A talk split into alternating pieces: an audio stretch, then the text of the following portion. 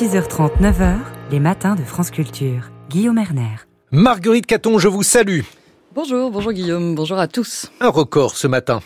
Un record pour la police néerlandaise. Deux tonnes de kétamine découvertes vendredi dans un village près d'Amsterdam.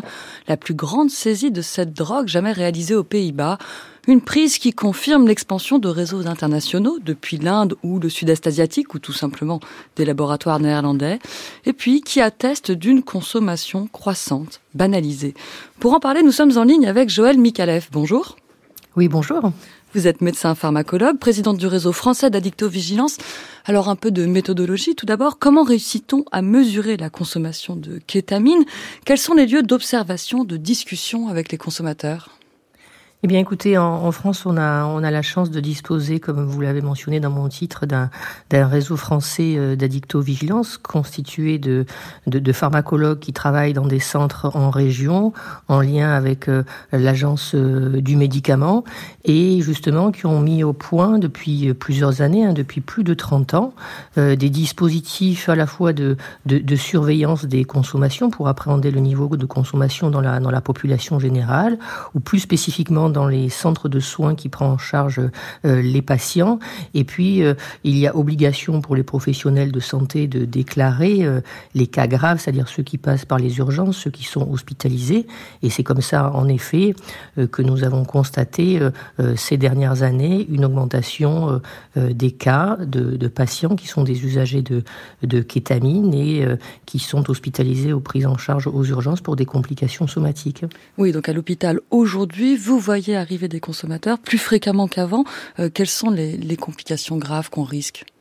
Eh bien, écoutez, euh, euh, ce qu'il faut, ce qu'il faut déjà comprendre, c'est que le, il y a en fait deux sortes de kétamine. Il y a la kétamine médicament fabriqué selon les standards de médicaments qui est très utilisé, qui est une molécule indispensable et essentielle d'ailleurs au plan de, l'OMS, de la liste des médicaments pardon, essentiels et qui est utilisé donc dans un cadre médical sous contrôle d'un médecin euh, anesthésiste. Et il y a en effet euh, la kétamine drogue euh, dont on a vu l'usage augmenter ces dernières années et dont surtout l'usage répété, régulier, plus fréquent en fait, a révélé une toxicité euh, qui était jusqu'alors euh, méconnue, qui sont les complications urinaires. La kétamine prise de façon régulière, eh bien, une toxicité pour les parois vésicales de la, vessie, euh, qui peut ensuite entraîner des complications au niveau du rein.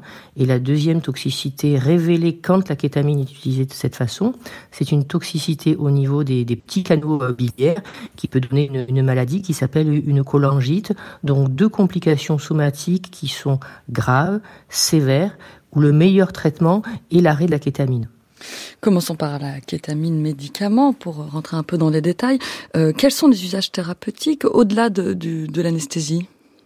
Mais écoutez, de toute façon, c'est essentiellement euh, celle-là. Hein. C'est un médicament en tant que médicament. La kétamine existe depuis euh, extrêmement longtemps, hein.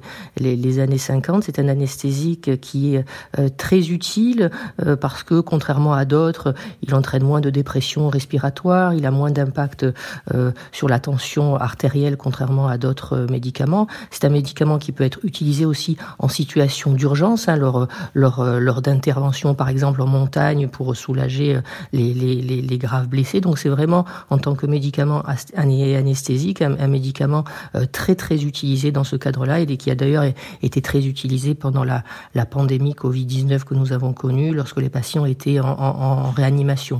Donc ça c'est un médicament euh, essentiel et puis à côté de ça il y a des utilisations euh, on va dire beaucoup moins fréquentes en médecine mais qui existent mais qui sont on va dire des situations de niche qui est l'utilisation dans des douleurs euh, particulièrement complexe, euh, non maîtrisé par les, autres thérapeutiques euh, habituelles, mais dans lequel, en effet, si dans ce cadre-là, la kétamine est à nouveau utilisée, comme je l'ai expliqué tout à l'heure, de façon régulière et répétée, il peut y avoir les complications dont j'ai parlé, à la fois urinaires et biliaires. Hum, j'ai lu aussi qu'on l'utilisait en médecine psychique en Ukraine, par exemple, pour soigner les soldats traumatisés, même plus couramment en France, pour soigner des dépressions.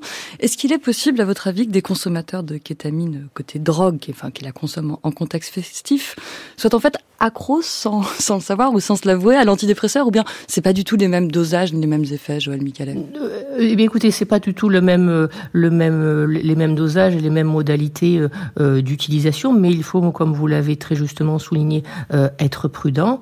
L'usage dans la dépression, hein, il faut le dire, n'a pas l'indication en France et en effet, comme vous l'avez extrêmement bien souligné, quelle que soit la, justification initiale de ce produit, qu'il soit à but thérapeutique, anesthésique, douleur, même si c'est pas recommandé, ou encore la dépression, dès lors que l'exposition, la prise va être euh, régulière, répétée, euh, fréquente, et eh bien finalement c'est comme s'il y avait un effet cumulatif de cette substance, ou bien festive, comme vous l'avez souligné également, dès lors qu'on rentre dans cet usage qui n'a rien à voir avec l'usage qu'on connaissait ZAS-10, qui est la prise ponctuelle par exemple pour l'anesthésie, et bien, bien oui, on est confronté à ces trois risques que vous avez soulignés, le risque d'abus, de troubles de l'usage ou de toxicomanie, pour reprendre un terme qu'on utilisait avant, le risque sur les canaux biliaires avec le risque de cette maladie qui s'appelle la cholangite, ou encore les risques urinaires avec ces, manifestations euh, que sont les,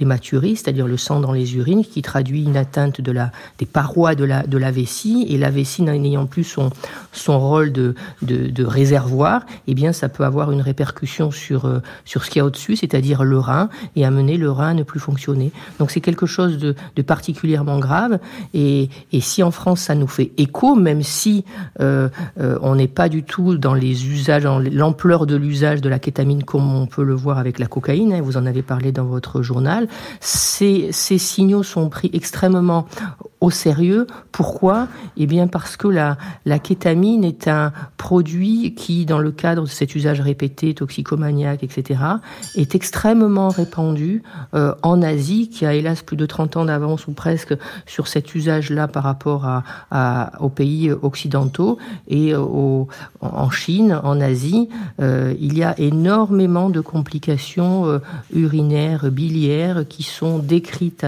dans la littérature scientifique avec cette molécule. C'est pour ça que même si en France, pour l'instant, nous avons euh, quelques cas, mais avant, nous ne les avions pas. Et avant, il n'y avait pas des patients et des usagers de kétamine qui utilisaient aussi fréquemment ce produit. Nous sommes extrêmement vigilants.